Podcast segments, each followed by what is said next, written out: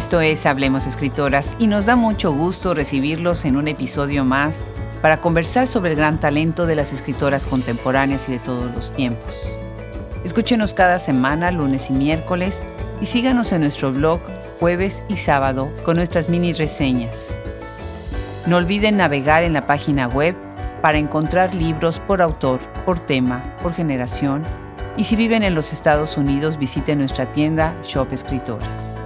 El día de hoy recibimos a la escritora, poeta, ensayista, editora y performer Rocío Cerón, quien estudió Historia del Arte en la extensión universitaria de la Universidad de Anáhuac, con quien conversaremos sobre arte, performance, ciencia, cuerpo, sonido, videopoema, enseñanza y tecnología.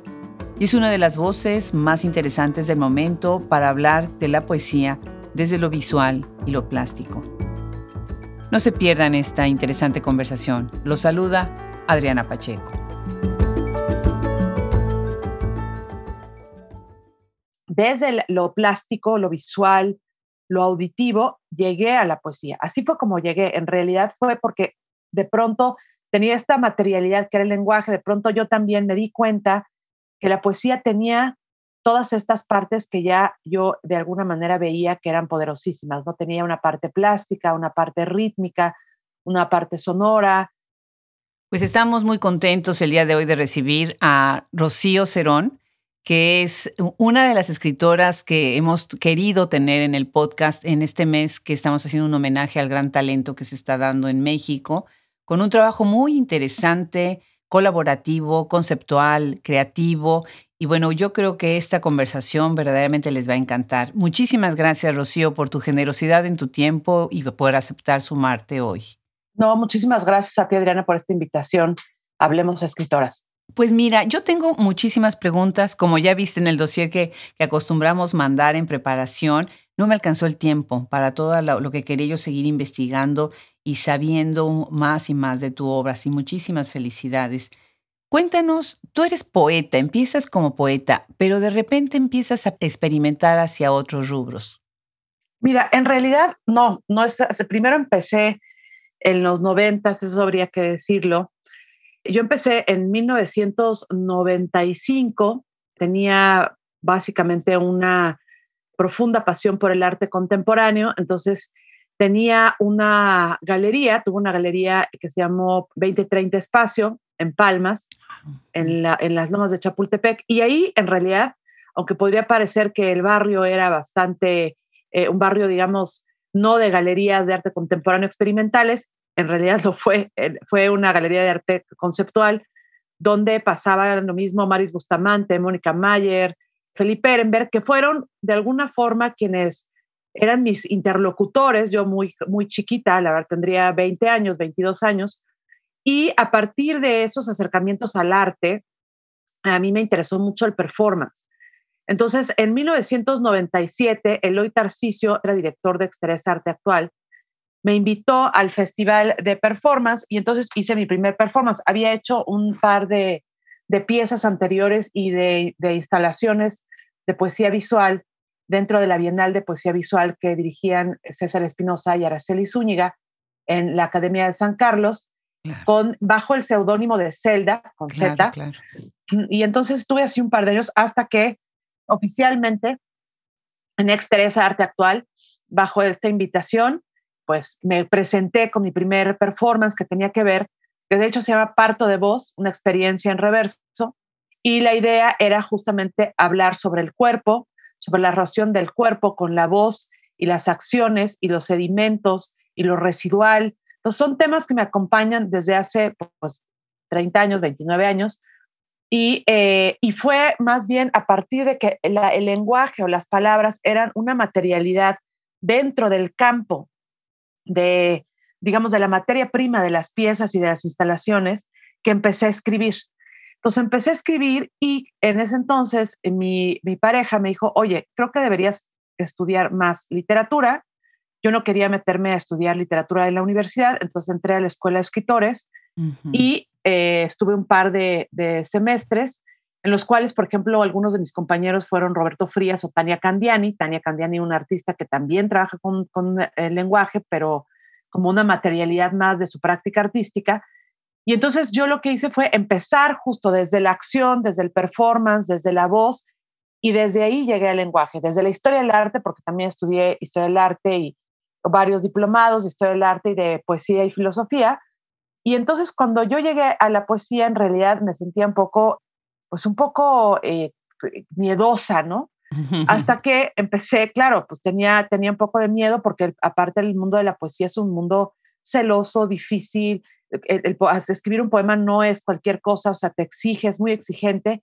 Y entonces yo me metí en esa exigencia y desde ahí, desde lo plástico, lo visual, lo auditivo, llegué a la poesía. Así fue como llegué. En realidad fue porque de pronto tenía esta materialidad que era el lenguaje, de pronto yo también me di cuenta que la poesía tenía todas estas partes que ya yo de alguna manera veía que eran poderosísimas, ¿no? Tenía una parte plástica, una parte rítmica, una parte sonora, que el poema es como una especie de holograma que se levanta en la mente del lector y me parecía profundísimo y sigo pensando que es profundísimo y creo que de alguna manera todas mis investigaciones a lo largo de estas décadas han ido como en esa triada, ¿no? Cuerpo, lenguaje, acción o cuerpo, lenguaje, sonoridad, porque me interesa mucho el sonido.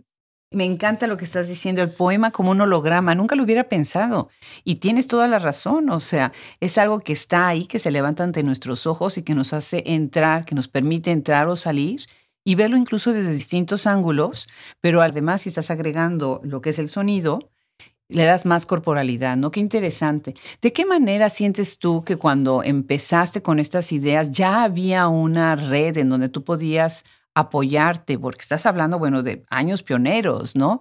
Tú misma dentro de la Ciudad de México, con toda la gran riqueza que tiene la, capital de este país, ¿no? ¿Sentiste que había una red por donde podías tú seguir creciendo hacia eso o qué pasó en ese momento?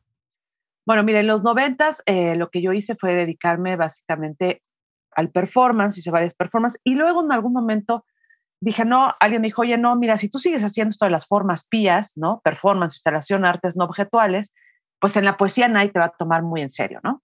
Entonces yo dije, ok, tienen razón, hay que escribir y leer. Entonces me dediqué años a escribir y a leer, escribir y a leer, escribir y a leer. Fue en el momento en que escribí Basalto.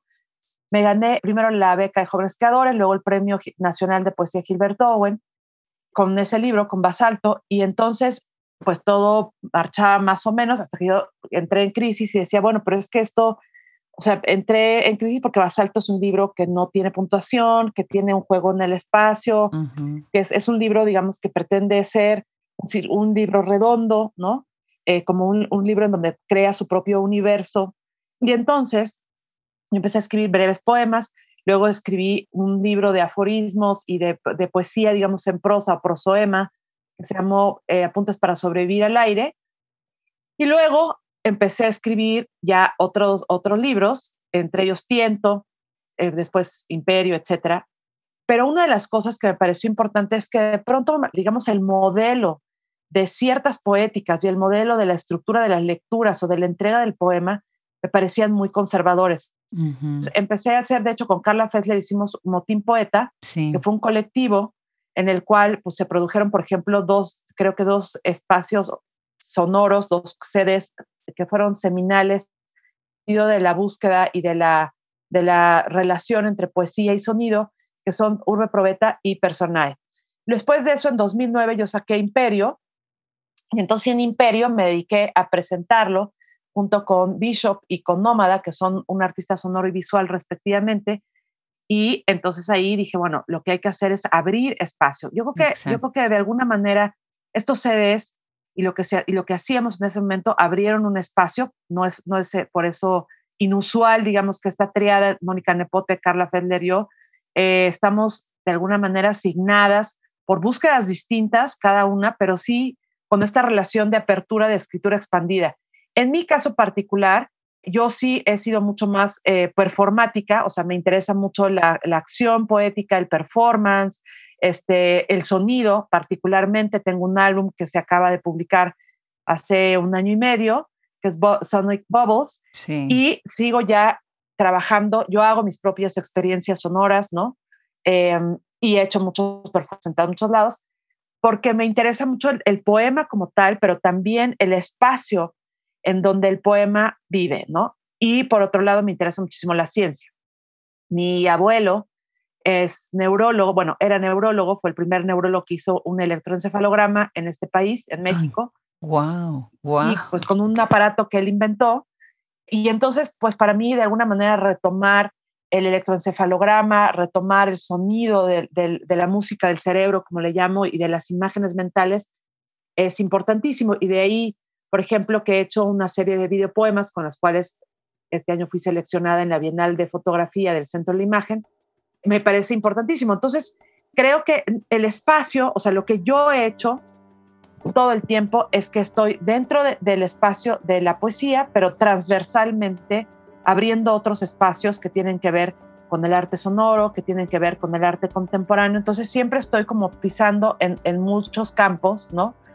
Porque las piezas o porque los poemas o los libros se abren expansivamente a, ocupar esos espacios también, porque la poesía, y debo confesarlo, hasta ahora, hasta antes de, de la pandemia, en México podía ser profundamente conservadora. La pandemia vino de alguna manera pues a fortalecer lo que ya estábamos haciendo muchos autores a lo largo de Iberoamérica, que era trabajar con tecnologías, que era hacer poesía digital, que era hacer poesía eh, performática, etc.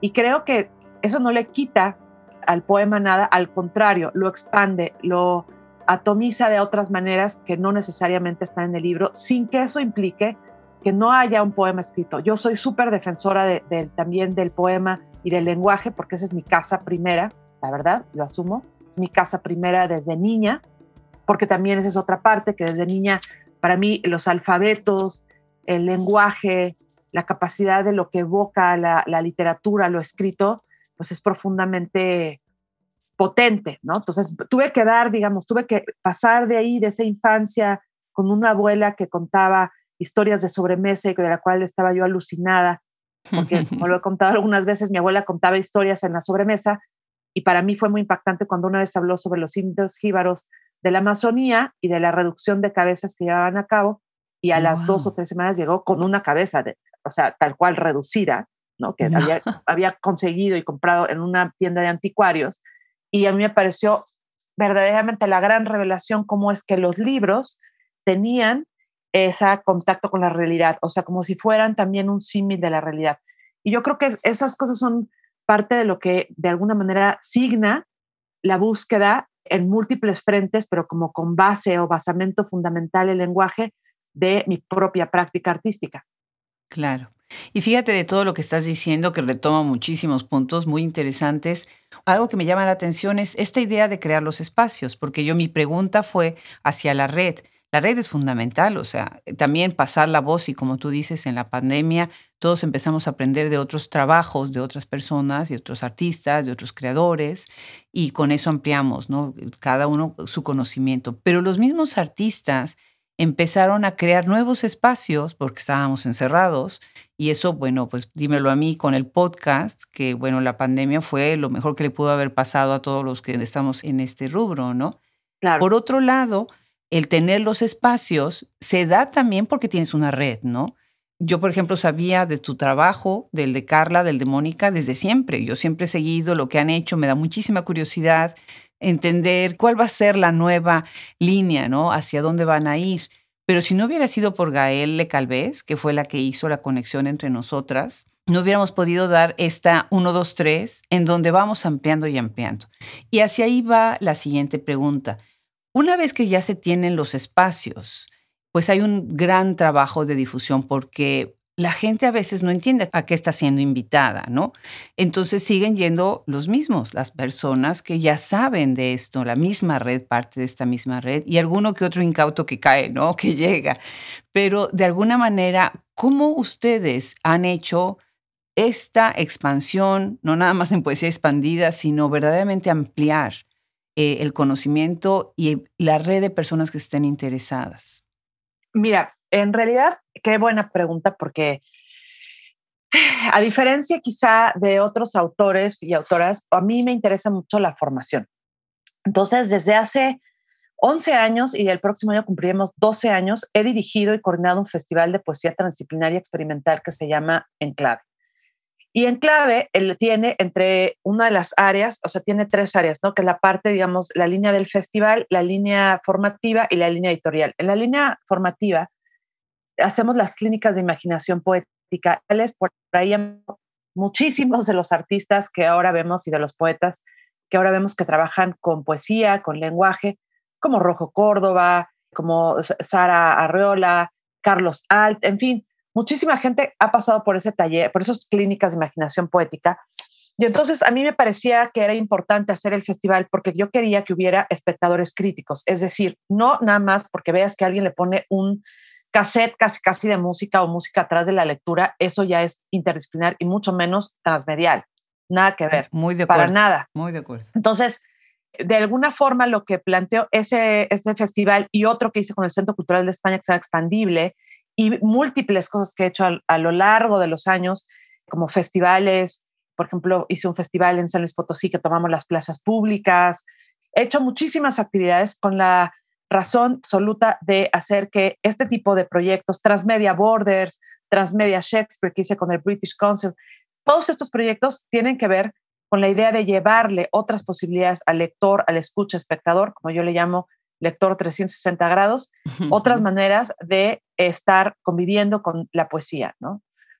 Y doy muchos laboratorios, también debo decirlo, doy muchos laboratorios de poesía transmedial, de eh, imagen, la imagen me interesa particularmente muchísimo, la imagen mental, la imagen poética, la memoria, el atlas, ¿no? El atlas, partiendo del atlas de Mocine de Abby Warburg, eh, para generar otros espacios también de memoria, otros temas que me interesan, memoria, archivo, ¿no?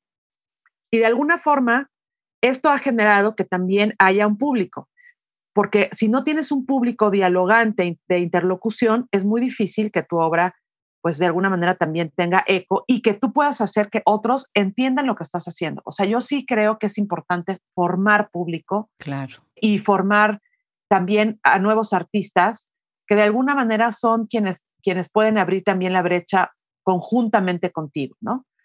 Yo lo que he hecho es, insisto en eso, trabajar de manera transversal. O sea, ejemplo, te doy un ejemplo, o sea, se publica el libro, por ejemplo, Tiento. Tiento es un libro publicado que tiene unas partituras de Enrico Chapela, unas fotografías de Valentina Siniego, que es como una larga travesía de unas mujeres que tienen que dejar, dejan Europa para llegar a América del Sur y viajan hasta México en un periplo para pues, renovarse, hacer otra vida en América. Porque yo me preguntaba cómo era hacer la América de las mujeres cuando llegaban aquí en lugar del señor, digamos, que hacía la América un español o un europeo. Entonces, el libro, pues tenía esa salida libro, pero también tenía la salida performática con una chelista. Las piezas de Enrico estaban creadas para, una chelista, para un cello. Con la chelista con Natalia Pérez Turner y presentamos la pieza con improvisaciones también de múltiples maneras hasta llegar al Pompidou, por ejemplo, en París, ¿no? Entonces, creo que de alguna manera cada pieza va estableciendo, o sea, en el momento de la propia escritura, sus espacios también y es así como de alguna forma ha llegado a las piezas transmediales, ¿no? Donde está el libro, pero el libro que puede hablar con la, con la parte sonora, que puede hablar con la parte visual, que puede hablar, o sea, que, que están interconectados y concatenados, pero que funcionan de manera individual como pie.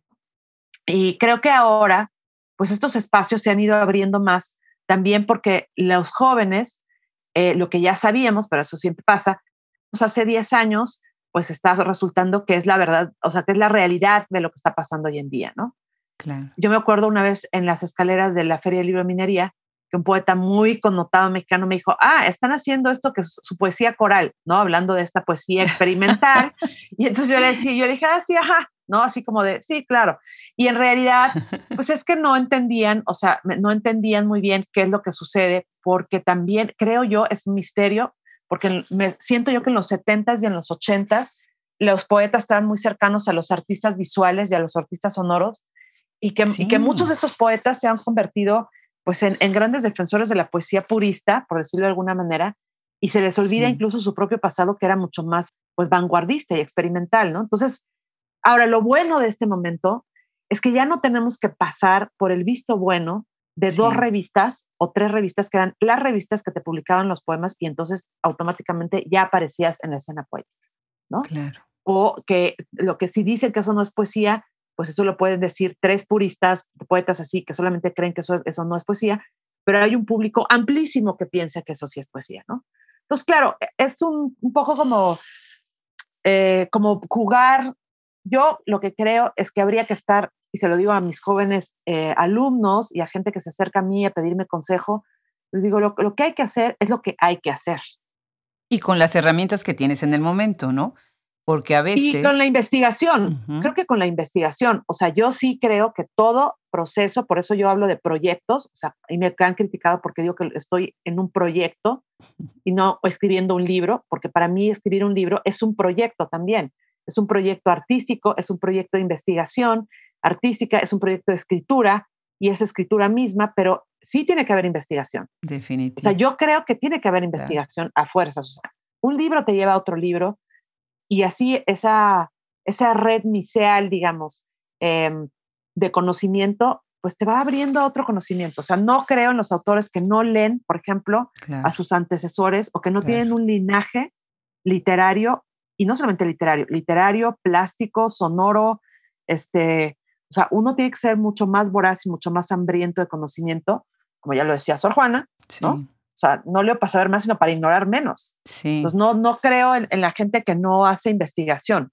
O sea, sí tienes que investigar para escribir un libro, sí tienes que investigar y conocer los procesos y conocer los instrumentos y las herramientas para hacer, por ejemplo, sonido, ¿no? Yo llevo tres años estudiando Ableton, hago ya mis propias piezas, me pregunto y me cuestiono todo el tiempo y las hago con toda la humildad porque soy absolutamente neófita en el mundo del del Ableton y del, sonido, pero no de producir, digamos, mis sonidos personales y propios, pero creo que era una responsabilidad que tenía que tomar.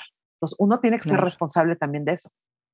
Claro, no, me encanta lo que estás diciendo, sobre todo en la cuestión de la curva de aprendizaje y la, de verdad, el reconocimiento de que somos lo que leemos, nuestra tradición, vamos a nuestras madres literarias, vamos a nuestros antepasados y a nuestro árbol que nos va a dar la raíz, que son las raíces de lo que vamos a hacer después, ¿no?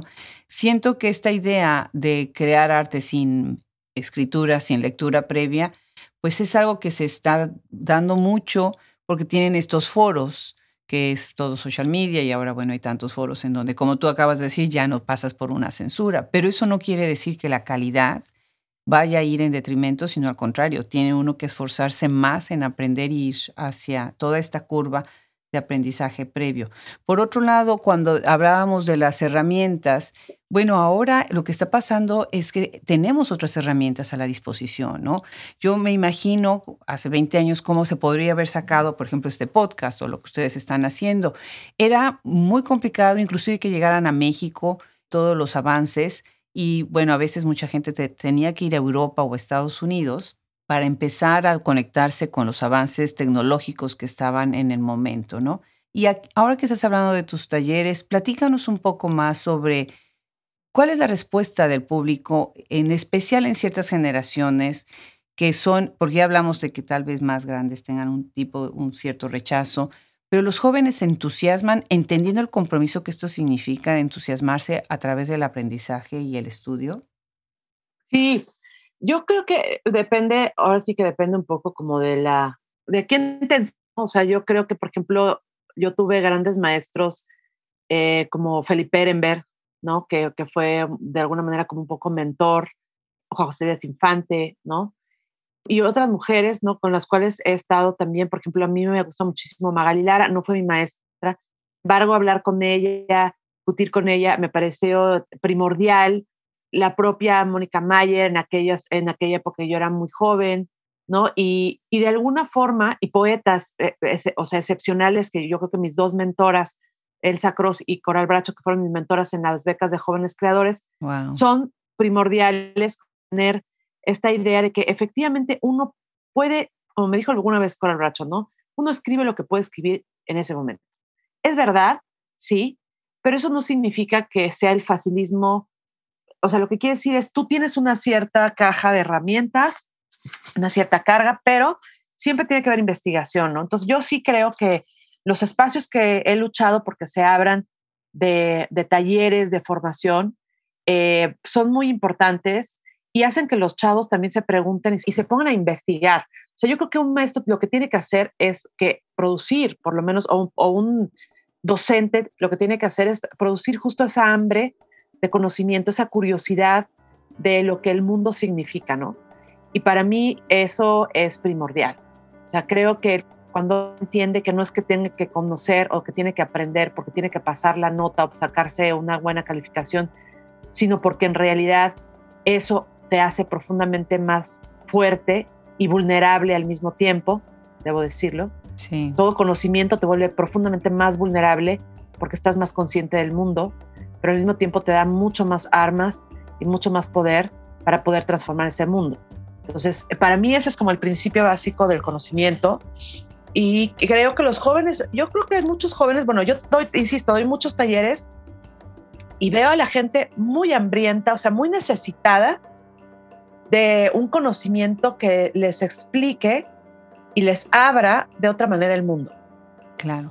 Y yo creo que también las piezas poéticas o las acciones poéticas que yo hago, que, que, que me dicen, ah, pues es que usas este video mapping y procesadores de voz, no sé qué. Sí, efectivamente, la tecnología es importante en mis presentaciones, pero para mí es un ritual. Yo estoy haciendo un ritual y con gente a un ritual que es tan antiguo como cuando la gente estaba en un coro de teatro griego o como cuando estabas en una representación, ¿me entiendes? Eh, dentro de, o en una acción ritual de apropiación del el cazador, del animal, ¿me entiendes? Como lo decía Roberto Calazzo, creo que la poesía convoca, es siempre, siempre enunciación y convocación. Claro que sí. Y también en los talleres pasa eso, ¿no? Por eso el cuerpo para mí es tan importante. Claro. O sea, incluso en mis, en mis talleres de poesía, y yo me acuerdo de eso, los hacía hacer trabajos con el cuerpo. Si no tienes conciencia del cuerpo, el lenguaje siempre será un poco hueco. Claro. Estoy pensando, por ejemplo, ahorita en, Fernanda del Monte, ella desde la dramaturgia, están haciendo muchas cosas muy interesantes, también en instalaciones y en espacios públicos. Cuéntame cómo dialogan ustedes, por ejemplo, con la gente de teatro.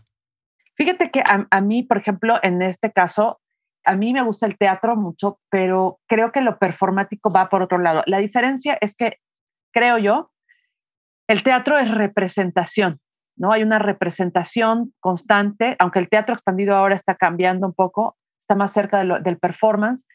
Y a mí lo que me interesa es lo único, o sea, el instante de lo que puedes provocar en una acción poética, por eso amo la improvisación. Por ejemplo, me he ido muchas veces de algunas pequeñas giras y presentaciones con músicos de jazz que hacen free jazz, que hacen improvisación, porque yo amo la improvisación. Me fascina porque estás en el escenario improvisando con músicos o yo misma que hago improvisaciones con mis piezas sonoras o con los poemas y el poema se articula de otra manera, se abre de otra manera.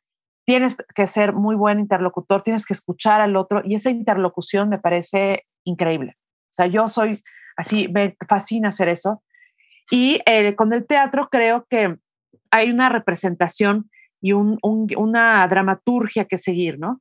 En el caso de lo que a mí me, interesa, no es exactamente el teatro, sino más bien estas apropiaciones, digamos, de, de ciertos espíritus, de ciertos objetos, de ciertos conceptos que se manifiestan en el cuerpo de una manera donde no se sabe exactamente cuál va a ser la respuesta del público, donde incluso tú, o sea, lo digo por propia experiencia, entras como en un trance y de pronto hay, por ejemplo, me han dicho, oye, es que ¿de dónde sacas esas voces? Yo trabajo mucho con la voz.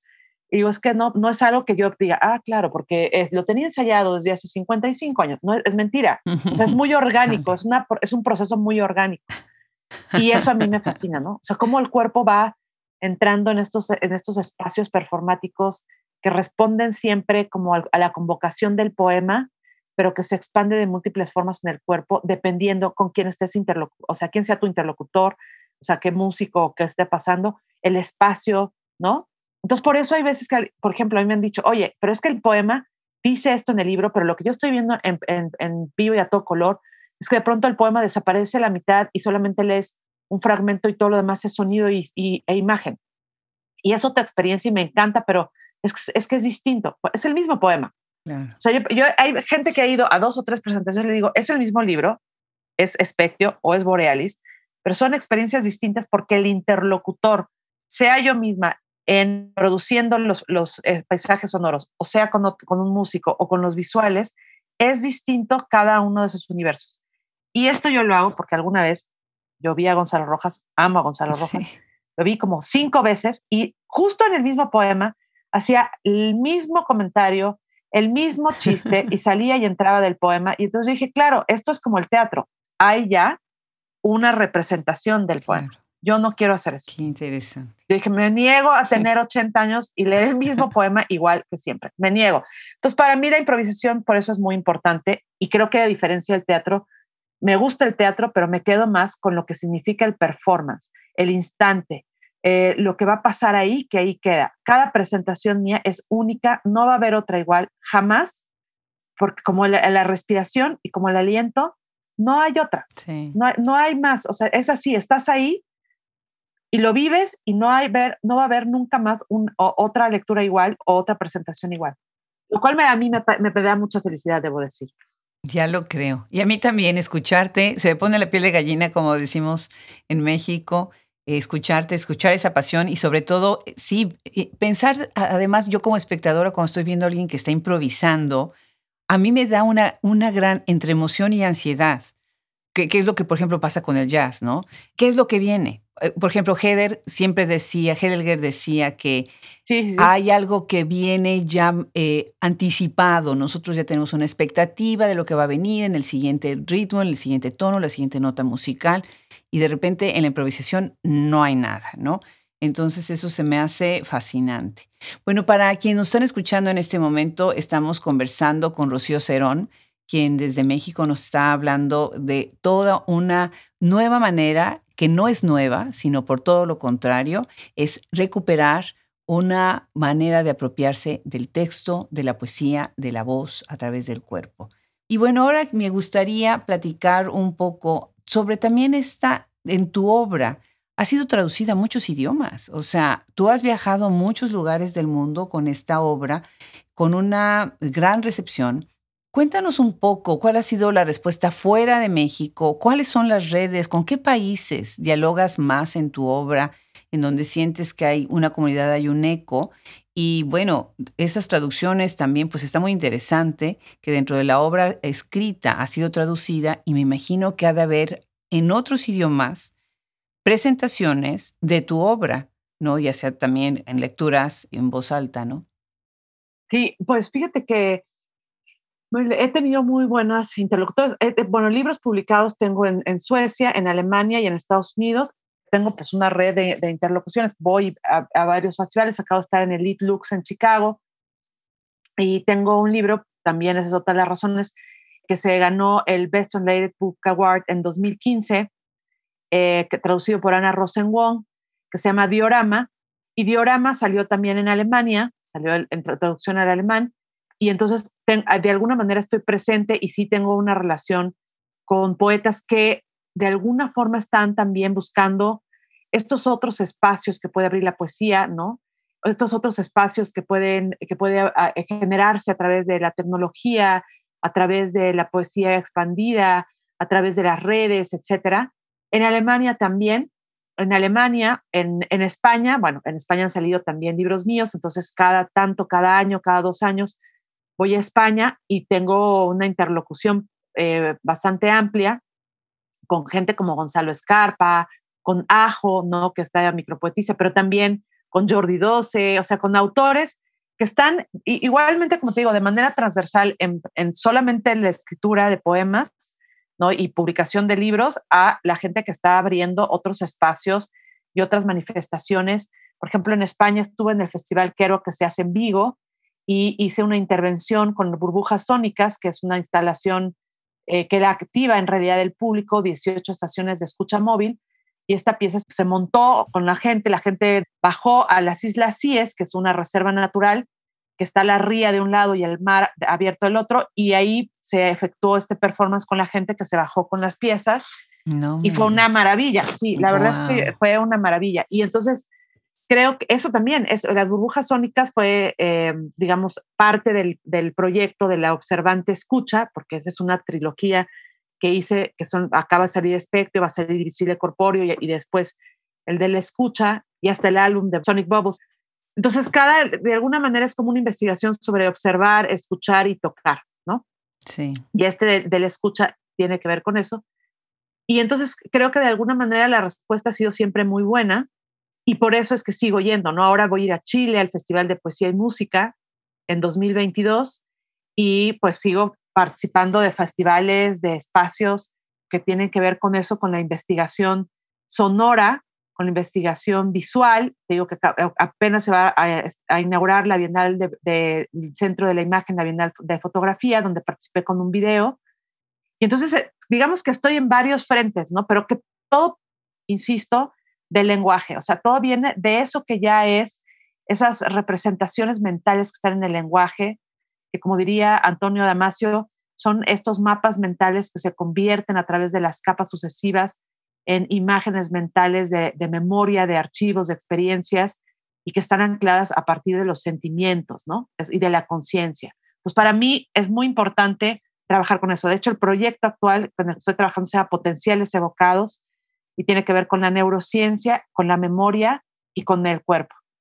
Genial. No, no, no. Bueno, pues ya con eso, todos los países en los que estás llegando, pero además que un proyecto llega al otro y al otro, y como dices y, recalcas a partir del lenguaje. Hay una de tus instalaciones que a mí me llamó muchísimo la atención, de Boralis. Esta, y me llamó la atención porque estás haciendo el performance con Chef Alonso. Mi hijo es baterista, uno de mis hijos es baterista, y ya en algún momento habíamos comentado sobre que íbamos a conversar tú y yo, y él me dijo que él vio en persona hacer un performance con Chef Alonso, no sé hace cuánto tiempo. Y me emocionó mucho viendo ya el, el, video. Además tienes con ella esta cuestión de la imagen, está la música, la imagen y tu lectura. ¿Cómo es que llegas tú a los músicos? ¿De qué manera los músicos y tú se van encontrando? ¿Ustedes hacen una invitación? De qué lado empieza la iniciativa. ¿Tú ya tienes un grupo con los que te gusta hacer este tipo de performance que involucra la música? Mm, sí, o sea, eh, por ejemplo, con Chefa, Chefa llevo cinco años haciendo improvisaciones con ella y Chefa, a, Chefa sí le gusta ensayar, por ejemplo. Ella sí ensaya, pero en realidad la mayoría de los músicos con los que trabajamos, hay como una educación del oído también, ¿sabes? Sí. Hay una educación o sea, la gente que piensa que la improvisación es muy fácil, es mentira. Tú te das cuenta cuando alguien tiene educados, es como estos músicos, estos como tú, estos músicos que hacen improvisación de jazz o improvisación y experimentación sonora. La mayoría son músicos que han pasado por la academia, o sea, que han pasado por, por eh, estudiar el instrumento, por conocerlo y hacen, está por la, han pasado por el conservatorio, la escuela de música, y sin embargo, a partir de ese conocimiento del, del, digamos, del instrumento, pues rompe con ese conocimiento, pero sí hay un, tú te das cuenta cuando un músico está educado, ¿no? Sí, Y lo mismo pasa con los poetas, o sea, lo mismo pasa cuando tú te das cuenta cuando un, autor tiene un ritmo, tiene, tiene una, este, una cadencia, tiene música el poema y no tiene, como se dice, oído de artillero, ¿no? Claro. Porque, porque, y eso se ejercita con la lectura. O sea, yo sí creo que leer poesía y leer poesía en voz alta, no nada más la tuya, o sea, leer poesía en voz alta de Cernuda, de leer poesía en voz alta, no sé, de Vicente Alexandre, de César Vallejo, de leer poesía en voz alta de Blanca Varela, de María Auxiliadora Álvarez, este, de, de, no sé, incluso leer a Clarice Lispector en traducciones en algunos tiene una musicalidad, o sea, hay una musicalidad en la lectura que tú conoces en Brodsky, en, en fin. Incluso, yo, yo insisto, incluso María Zambrano en Poesía y Filosofía, o sea, hay un canto, es como si te estuviera, estuviera ensayando y cantando, ¿no? Sin que eso, sin que eso sea un poema, pero hay, hay, una, hay un ritmo, ¿no? Hay un ritmo, incluso en las novelas, pero eso eh, tú lo te das cuenta cuando el oído está educado, así como el ojo, porque sí hay que citar la musculatura del oído, la musculatura de la visión, la musculatura de la escucha, y eso se hace leyendo, escuchando y viendo, observando. Sí, sí, sí. Uno de mis profesores decía, el, cerebro eh, también es un músculo que hay que moverlo para ejercitarlo, ¿no? Y fortalecerlo. Y lo mismo sucede obviamente con los sentidos y demás, ¿no? Pues ahorita que estás hablando de leer, ¿qué te parece si leemos un fragmento de uno de tus libros? Había yo pensado, Espectio, que además me parece muy interesante porque estás usando estas cajas Petri. Me gustan las cajas de todos los tamaños y siempre ando buscando cajas y de repente veo tu libro que tiene estas imágenes de cajas Petri. ¿Por qué no leemos y nos cuentas precisamente sobre este espacio? Este libro tiene una historia atrás que me gustaría que compartiéramos con los que nos están escuchando.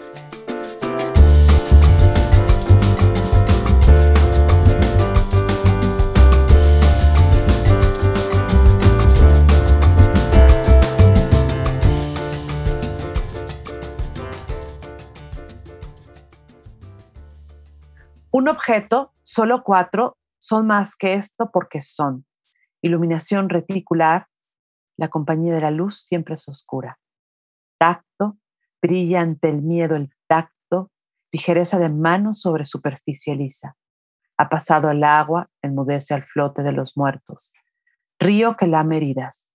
El instante y lo meteorológico. El callado mueve la ventisca oracular. Pendiente atravesada por una mirada la compañía de esa luz, no más que láminas de asbesto sobre letras, vapor entre los cuerpos. Cuatro piedras son solo un objeto, un arma, un acantilado, una sospecha. Observa cada contorno de ella. Este. Este libro tiene una gran cercanía con la naturaleza. Estás contando en algún momento que te llegó la inspiración en un parque y me intriga esta nueva tendencia que hay muchísimas poetas, muchísimos escritores que están refiriéndose mucho a la naturaleza y a la cuestión de esta conciencia sobre natura. Cuéntanos un poco sobre cómo surge este libro y esta idea de las cajitas Petri y tu relación con la naturaleza en el momento de escribir. Bueno, pues fíjate que a mí soy una gran observadora y me gusta muchísimo la naturaleza, o sea, el bosque, tengo varios momentos, por ejemplo, en, en Diorama, donde está eh, la Amazonía, ¿no? Me causa muchísima emoción, como esta idea de la Amazonía, la, la selva, los bosques. Siempre me ha gustado muchísimo estar en estos espacios. Y en el caso de Spectio, hay dos puntos primordiales que de alguna manera buscan esa naturaleza, pero desde distintos puntos de observación. En el caso de Miundasi Cantani, eh, fue una acción que realicé y de donde vienen estas cajas Petri, que es parte del poema visual eh, que están también dentro de Spectio. Eh, me invitaron a hacer una intervención en, la Sala de Arte Público Siqueiros, que está del lado de, en Polanco, del otro lado del Museo Tamayo, y yo vivo en la San Miguel Chapultepec, y entonces me dije, hay que hacer una travesía, o sea, hay que, hay que hacer un paseo, derivar, digamos, entre la San Miguel Chapultepec, de un lado del bosque, hacia el otro lado del bosque de Chapultepec, para llegar a la sala de arte público Siqueiros. Entonces me fui con mi hija y fuimos haciendo pequeños enclaves, eh, recogiendo, recolectando como estos espacios, ¿no? Entonces están catalogados las, las recolecciones y luego montadas en las cajas Petri y cada uno de esos enclaves tiene un poema. Entonces, lo que están los poemas dentro de, esa sección de donde hace Cantani son estos poemas junto con algunas de las cajas Petri que, están, que se recolectaron y que al llegar a la Sala de Arte Público Siqueiros, pues también hay una recolección y que finalmente la obra final que se presentó en, en la Sala de Arte Público Siqueiros fue una acción poética o sí, pues una performance, digamos, donde había música, donde había visuales y donde evidentemente yo leí parte de estos poemas. Esa es la primera parte, la primera sección de Spectio. La última parte de Espectro se llama Observante, que también está vinculada a la naturaleza porque hice una residencia en la Casa Barragán hace dos o tres años y eh, en dicha residencia, básicamente lo que yo me di cuenta de la arquitectura de Barragán, que es uno de los más importantes arquitectos, no solamente de México, sino del mundo, claro. Eh, era que todo estaba dispuesto en relación a mirar al jardín. O sea, toda la casa tiene grandes ventanales y todo está dispuesto como si ella pudiera descansar o perder en la naturaleza. Entonces, lo que, lo que sucedió fue que muchos de los poemas que están en Observante hablan justamente sobre ello, sobre la caída del agua, sobre el verde y negro de las hojas, sobre los diferentes verdes de las hojas. ¿no? Hay un poema que habla justo sobre eso, ¿no? Verde, hace un recuento de todos los verdes que están ahí y también de esta idea de la matrusca, como si fuera un poema infinito de una hoja a otra, ¿no?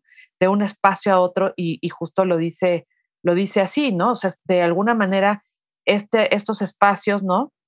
Que dice Matrushka, forma sobre otras, hombros, el reflejo construye una caja infinita, jardín a la mirada, verde fieltro, verde cardenillo, verde tilo, y así empieza, ¿no? Como una, también es como una cosa mántrica con respecto a todos los verdes que estaban ahí. Entonces, para mí, vivir en la naturaleza o estar dentro de la naturaleza, de alguna manera, con ella es profundamente importante, ¿no? Entonces, por eso de ahí viene esa emparentación, digamos, este emparentamiento que hay entre la luz, que para mí es vital también, la luz, la naturaleza y el espacio mismo, o sea, el espacio y tiempo que sucede dentro de la naturaleza, que es distinto, aunque es el mismo espacio-tiempo, digamos, que en el mundo que vivimos, pero el espacio-tiempo que podemos vivir en la naturaleza es muy distinto al espacio-tiempo que vivimos en la ciudad. Claro, definitivamente, definitivamente. Me gusta lo que dices de los mantras, porque sí, a través de esta repetición, estas eh, metonimias, estas anáforas, o sea, estás repitiendo y repitiendo, estás realmente orando, ¿no? Está uno en estado, entrando en un estado como de trance, en una mantra, repitiendo una mantra, y eso me, me parece que se ve mucho en este libro. Ahorita también mencionabas en algún momento tu otro libro, Diorama. A mí los dioramas me parecen fascinantes y me parece sobre todo fascinante qué fue el proceso de, de, pensamiento que había atrás del artista cuando armó el diorama y cuáles son los elementos que va a, privilegiar dentro de ese diorama. Cuéntanos sobre este libro que además felicidades, bueno, gana el premio de Best Translated Book en el 2015 y por la Universidad de Rochester, o sea, muy, muy bueno. Y esta idea, este proceso de armar un diorama.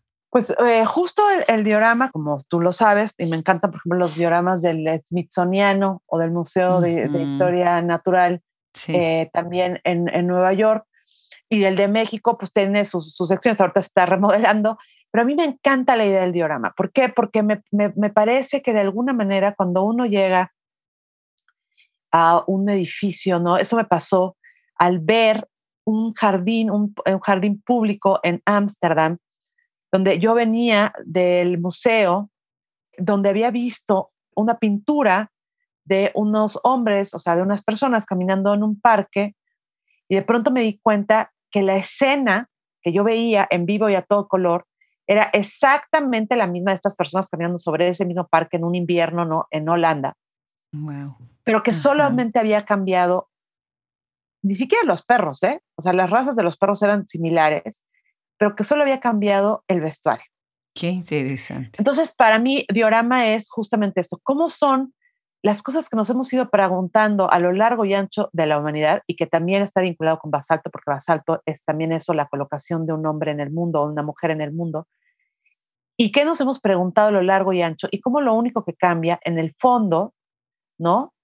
Eh, son las, la vestimenta, el paisaje, la, de alguna manera como a veces la construcción, o sea, lo arquitectónico y a veces ni eso, ¿no?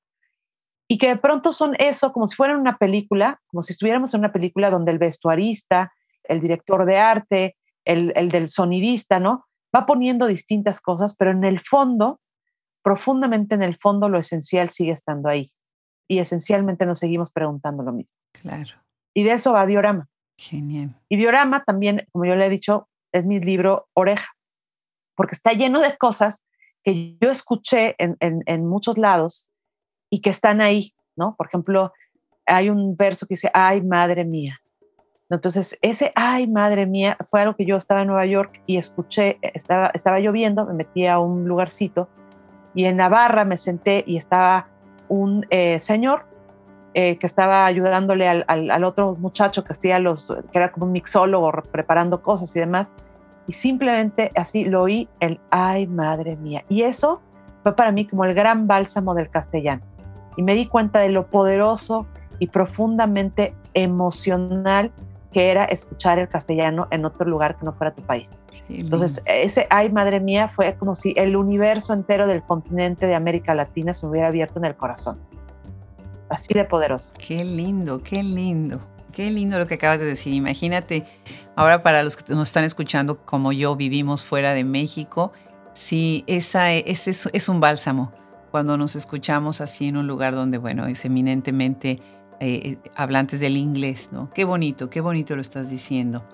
Bueno, pues se nos está acabando el tiempo y yo no te puedo dejar ir sin que nos cuentes sobre tu último libro, que ya lo he estado mencionando a lo largo de la conversación, que es Sonic Bubbles. Y una de las cosas que me parece muy interesante es que lo has estado mencionando porque se ve que te entusiasmó muchísimo todo el proyecto del libro y de lo que ha venido con el libro, ¿no? Fascinante, sí. ¿no? Fíjate que yo empecé a escribir este libro de las burbujas sónicas, pues porque era parte de mi investigación sonora, ¿no? Entonces, hay un, yo me encantaría que, que los que nos escuchan entren a Instagram, arroba la observante, sí. que en realidad comienza justo con esta investigación en, de la residencia en la Casa Barragán. El primer post es, de hecho, eh, la firma del contrato que hice con la gente de la Casa Barragán para hacer la residencia, que era muy bonito porque en realidad yo podía sentarme y podía hacer lo que quisiera en la casa, o sea, podía sentarme, ver, estar ahí las horas que quisiera, y las únicas prohibiciones era acostarme en la cama del arquitecto, ¿no? Y sentarme en el sillón de su, de su, de su cuarto. Okay. Pero podía sentarme en cualquier lado, en su escritorio, en la sala, en cualquier lado, y así lo hice, de hecho, durante nueve meses, y escribí. Y luego va haciendo todo el recuento de cómo se hizo el proceso, ¿no? De, de, la, de la mirada sobre las cosas del espacio. Y luego viene la burbujas sónicas, donde lo que hice es como una suerte de bitácora sonora de cosas que iba escuchando y les iba ponen, poniendo pies, o sea, poemas, ¿no? Como en lugar de pies, como poemas, breves poemas, justamente sobre el sentido de la reflexión de la escucha y del sonido. Y entonces, a partir de eso, de ahí fue la primera, digamos, parte escritural. Luego, entonces, empecé a trabajar justo con este espacio, decir, ¿cómo puedo hacer que el poema viva en el espacio público? ¿Cómo puedo hacer que la gente sea quien active esto? Y nació el performance de 18 estaciones de escucha móvil, gracias a Exteresa otra vez, ¿no? Con otro director, a Tito Rivas, pero gracias a Exteresa porque ahí presenté la, la pieza y luego empezó a girar y seguí escribiendo los poemas. Entonces, el libro, lo que tiene, es un libro que tiene videopoemas, piezas sonoras, los poemas y también una serie de espectrogramas de los poemas eh, que están en el álbum. Entonces es un libro como muy rico porque de alguna manera son esas travesías con las cuales cuenta y hay la, la, entrada y la salida son una serie de puntuaciones y estas puntuaciones tienen que ver con el Aleph borgiano. Entonces, no, no te, no, es, una, es una cosa que tiene que ver con el principio del, de la observación y de la escucha y que cuando salga el libro, ya lo verás, es un libro que es, profundamente eh, pues material e inmaterial al mismo tiempo por lo que dice, por lo que hay dentro de él. Y creo que ese es un libro que me ha dejado muchísimo y sobre todo el álbum. Y el que va a salir antes que ese es el de Divisible Corpóreo. Divisible Corpóreo, como es un libro que trabajé en la pandemia y que tiene como cartografía eh, la cama, un tema que también me interesa desde los noventas, que hice, de hecho, varias instalaciones que se llaman Reflexiones sobre el hecho en 95, 96, 97, y que ahora lo retomo por azares de la vida como el espacio del hecho de las sábanas, como el espacio cartográfico del encierro y de las emociones. Y este libro sale ahora en enero bajo el sello de ediciones Tres Nubes y la Universidad Autónoma de Nuevo León, que es casi mi casa. O sea, la, UNI me ha publicado, con este será el cuarto libro que tendré publicado en la Universidad Autónoma de Nuevo León, que me permiten también hacer, cuando les digo, oiga, pero tienen que tener fotos y partituras. El libro de Tiento, que ellos lo hicieron, tiene partituras, fotos, etcétera. Y es un libro de 2009. Rocío, entonces, en Monterrey es donde te han estado publicando todos estos libros. Sí, el, eh, la Universidad Autónoma de Nuevo León eh, tiene publicados míos, Tiento lo publicó, Diorama, publicó también Espectio y ahora publicará Divisible Corpóreo y tiene un libro de ensayos, de los ensayos que he hecho sobre la imagen, eh, pintura, etcétera, que se llama La Rebelión o Mirar hasta pulverizarse los ojos. Y la verdad es que es como mi casa. Tengo familia en Monterrey, entonces tengo como una larga historia con la UNI de Nuevo León y con Monterrey. Qué bien, qué bien. Bueno, pues no pueden perderse entrar al Instagram, como ya dijo Rocío, es La Observante, también a su página web www.rocioceron.com. Vean los videos en Vimeo, es de lo más interesante. Vamos a poner los links, obviamente, en nuestra página y en todo el perfil. Y vean también toda la obra publicada que tiene Rocío. O sea, cuando nosotros armamos el dossier, de verdad, interesantísimo todo el trabajo que, como bien lo has dicho en esta conversación, empieza desde los noventas y, y ha ido creciendo y creciendo, ¿no? Muchísimas felicidades, Rocío, eres toda una inspiración y de verdad me dejas muy energizada con esta idea de explorar más, de aprender más, porque como le comentaba yo a Mónica, necesitamos hasta aprender las palabras, necesitamos de verdad educarnos en estas nuevas maneras de pensar y de hablar. Muchísimas felicidades, Rocío. No, muchísimas gracias a ti por el espacio. e invitarlos a todos a que entren a las redes y que conozcan también nuestro trabajo. Está todo el trabajo y todas las, las piezas. Maravilloso. Pues muchísimas gracias otra vez, Rocío. Un abrazo grande desde Austin, Texas.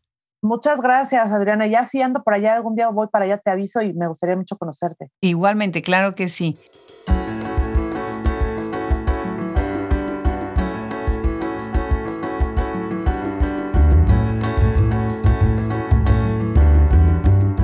Agradecemos a Rocío Cerón se haya sumado al proyecto Hablemos Escritoras y los invitamos a todos a que visiten sus páginas web y las sigan en las redes. Gracias también al equipo que hace posible Hablemos Escritoras. Sin ellos no podríamos llegar a donde hemos llegado con nuestros más de 280 podcasts. Se despide de ustedes desde Austin, Texas, Adriana Pacheco.